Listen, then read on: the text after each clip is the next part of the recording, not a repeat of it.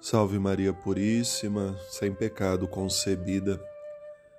Irmãos e irmãs, cada sábado a Igreja nos convida e nos recomenda celebrar a memória da Virgem Maria, de modo especial oferecendo a Santa Missa, a oração do Santo Terço e sempre buscando aprender de Maria o seguimento do seu filho. E a liturgia de hoje nos presenteia com um evangelho que nos fala indiretamente da figura de Maria. Uma mulher se levanta do meio de uma multidão enquanto Jesus falava e tece um elogio a Nossa Senhora. E ali Jesus aproveita aquela oportunidade para dizer que a maior alegria da sua mãe foi se fazer sua discípula. E aquilo foi um grande ensinamento para todas aquelas pessoas. Porque Jesus diz: se Maria é feliz porque me trouxe ao mundo, mas feliz é porque ela ouviu a palavra e colocou em prática. Ela ouviu aquela palavra de Deus dirigida a ela através do anjo Gabriel Alegra-te, cheia de graça, o Senhor é contigo. Você vai ser mãe do Filho de Deus, o Espírito te cobrirá com a sua sombra. E Maria, acolhendo essa palavra no coração, vai se dispor a começar o seu caminho do discipulado a partir daquele momento, quando diz: Eis aqui a serva do Senhor.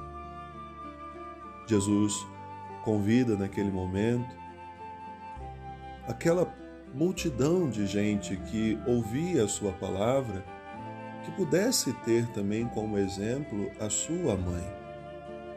Ali, a partir daquele grito, a partir daquela mulher que faz-se ouvir a sua voz, se realiza aquilo que já Maria cantava no seu Magnífica e todas as gerações me chamarão de bem-aventurada. Bem-aventurado significa feliz. Jesus procurou, ao longo do seu ministério, fazer com que as pessoas encontrassem a verdadeira felicidade, mesmo nas adversidades. Quando lemos as bem-aventuranças, por exemplo, Jesus coloca sempre a felicidade a partir também de alguma situação difícil, ou de um desafio, ou de uma missão própria que temos que realizar. Sermos construtores da paz, aqueles que lutam pela justiça, aqueles que são pobres de espírito, pobres de coração, aqueles que são perseguidos por causa dele Jesus vai mostrando que feliz não é só quem tem tudo em ordem, tudo vai bem. Feliz é aquele também que descobre que fazer a vontade de Deus é também passar por muitas tribulações. Primeira leitura de hoje, tirada mais uma vez do profeta Joel, ouvimos um convite aonde o povo deveria subir a um monte onde eles fariam uma grande experiência do poder de Deus. Mas não deviam se assustar, não deviam ter medo.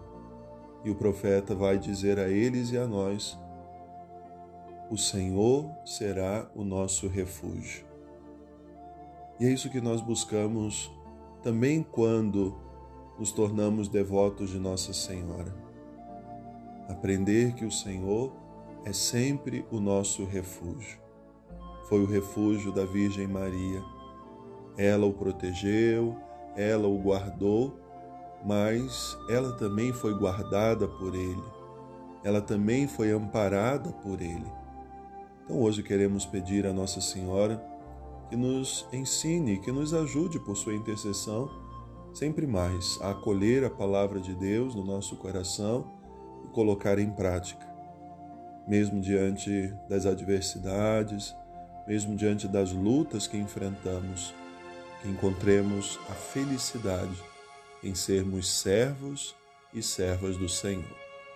Um bom final de semana, que Deus abençoe.